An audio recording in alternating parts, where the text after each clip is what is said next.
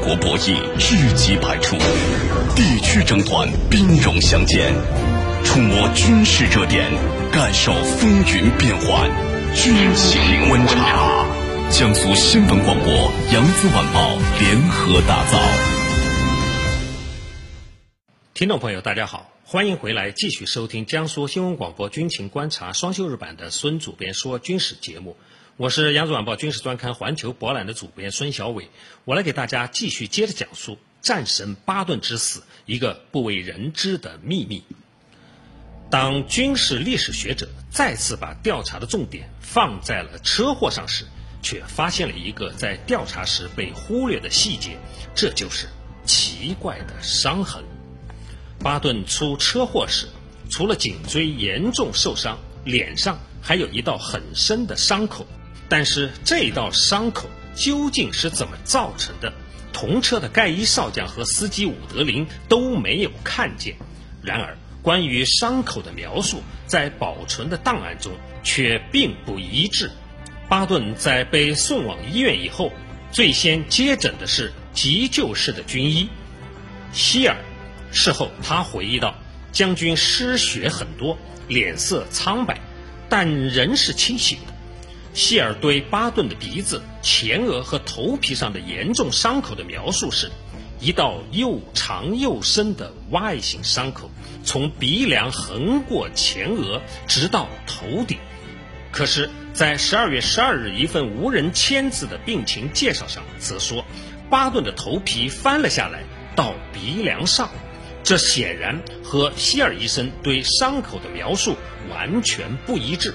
但是，这些细节对于确认巴顿到底除了车祸造成的伤势以外，还有没有遭到其他方式的袭击是至关重要的。就是这个被许多人忽略的伤痕，却成为一些有心人士调查巴顿死因的一个切入口。一九四五年四月，巴顿因为战功显赫，被授予了四星上将军衔。可是就在四个月后的1945年8月，巴顿就被撤去了第三集团军司令的头衔，调任第十五集团军司令，主要任务是编写战史。为什么堂堂战神就这样仓促地下野了呢？当巴顿接到调任的命令时，也感到相当的震惊。很多人认为。由于发生在西西里岛美军后方医院的耳光事件影响太过恶劣，艾森豪威尔必须做出姿态，惩戒巴顿，为美军挽回形象。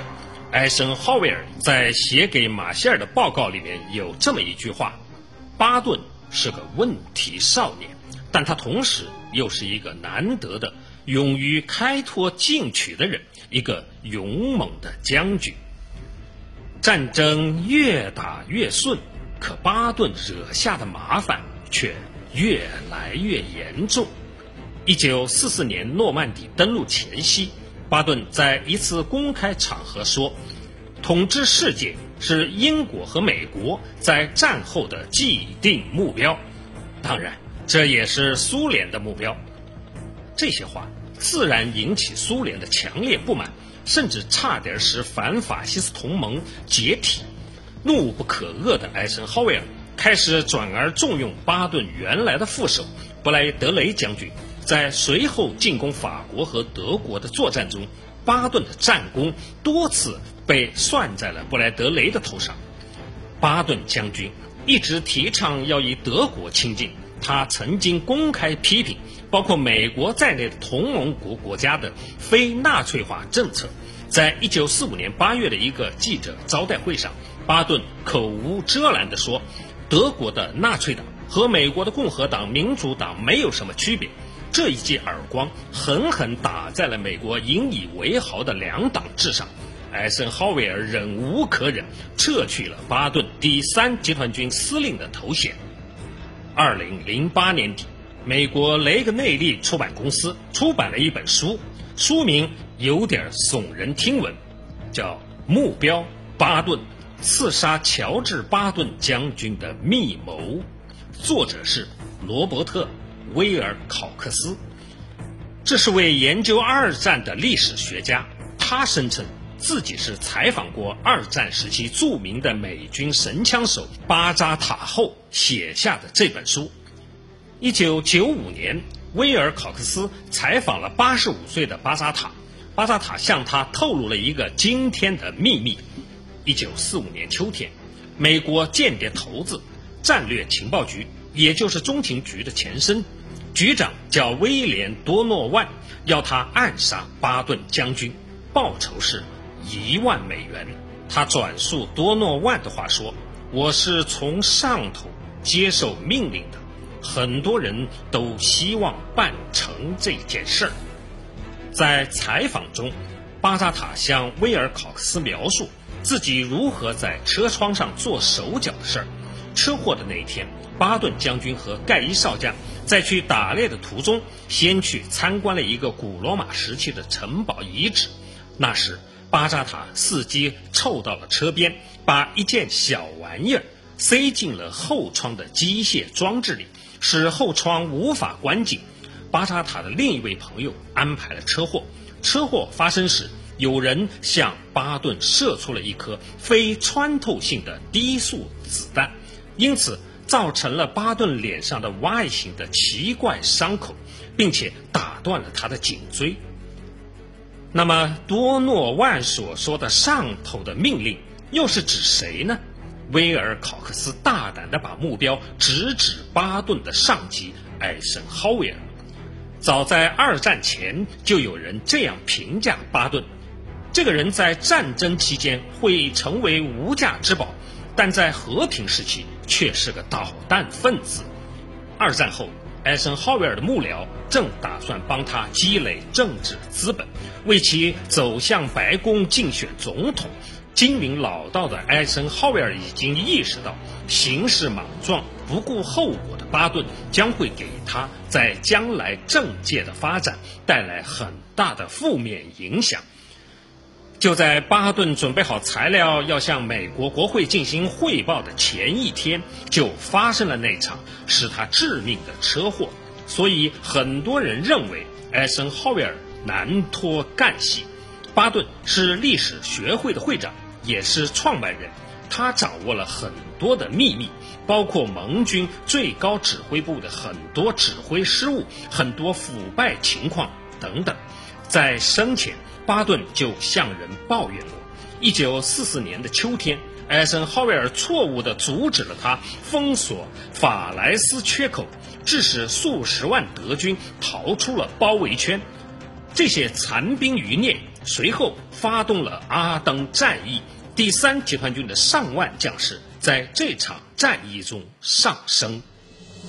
纵观天下军情，解析兵道玄机，深入军情一线，强化国防意识。军情观察，江苏新闻广播、扬子晚报联合打造。在巴扎塔的叙述中，关于暗杀的细节仍然有许多蹊跷的地方。有没有确凿的证据可以证明巴顿脸上的伤是由子弹造成的呢？要验证巴扎塔的话，还有一个办法，就是检验巴顿的座驾，看看是否有装过机关的痕迹。车祸发生以后，巴顿的那辆被撞坏的凯迪拉克轿车被安置在肯塔基州巴顿博物馆里展出。可是，当威尔考克斯来到巴顿博物馆时，竟意外地发现这辆陈列的车是个赝品，而真的事故车却不知去向。除了巴扎塔外，其他牵扯到车祸的人不是已经去世，就是失踪了。巴扎塔的说法只能作为孤证，这是巴顿死因的政敌暗杀说。巴顿死后，伤心的比亚特丽斯夫人。拒绝了一位医生提出的解剖尸体的要求，所以没有人知道巴顿将军突发的血栓是由什么引起的。根据中情局的研究，经过设计的意外事故是行刺最有效的办法，而在医院里，既有效又不会被人怀疑的就是毒药。那么下毒的人又是谁呢？巴顿在战场上是常胜将军，却对政治和外交一窍不通。在英美需要跟苏联结盟时，他还继续大放厥词，早就被斯大林列入反苏派的名单。在一九四四年柏林的一次酒会上，巴顿毫不掩饰他对苏联军官的轻蔑之情。当时有一个苏联的将军托翻译主动转告巴顿，希望能一起和他喝上一杯。结果巴顿说：“你去转告苏联人，我不想跟这些狗崽子一起喝酒。”这个苏联将军非常的机警，他让翻译再回告巴顿，说：“我对你的看法和你对我的看法是一样的。”既然如此，我们何妨一起喝一杯呢？幸亏这位苏联将军反应机智，才避免了一场令人尴尬的外交风波。巴顿的反苏情绪随着战争的结束愈演愈烈。巴顿打算扶植德国几个没有在二战中受损失的党卫军部队，挑起一场与苏联的战争。停战几个月以后。艾森豪威尔就接到苏军方面的投诉，称巴顿辖区内的德军遣散拘禁工作进行得非常缓慢。这位随时会失控的将军，不仅是令艾森豪威尔头痛的导弹分子，更是令斯大林担忧的定时炸弹。威尔考克斯曾采访过一名美国陆军反间谍部门的军官，他说。在获悉巴顿名列斯大林暗杀名单以后，曾一再向战略情报局局长多诺万示警，可是自己随后却被调回了美国。威尔考克斯在结合了巴扎塔以及这位军官的说法以后，做出了一个大胆的推测：美国军方制造了车祸，但并不足以致命，然后故意放松警戒，让巴顿病情好转时。苏联特务组织派人混进医院下毒，美方的借刀杀人计划就这样成功了。这些是巴顿死因的借刀杀人说。巴顿将军去世以后，巴顿夫人一度想把丈夫的遗体带回美国，埋葬在西点军校里，但是。美国官方却以美国军人在海外死亡，一律不得带回国内埋葬为由，拒绝了巴顿夫人的要求。这样，巴顿的遗体就被安葬在位于卢森堡的哈姆美军烈士公墓，和他所钟爱的第三集团军的六千多名阵亡将士相伴长眠。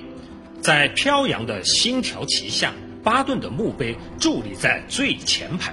和其他烈士的墓碑并没有任何的不同，白色十字架上镌刻着一句简单的碑文：“乔治 ·S· 巴顿，第三集团军上将。”尽管军事史学界、历史爱好者乃至巴顿的粉丝们至今仍在用各种各样的方式来追寻巴顿死亡的真相，但是巴顿的家人。对此却全无反应，也许他们不愿意外人再打搅将军的长眠，也许真相对他们来说已经没有任何意义了。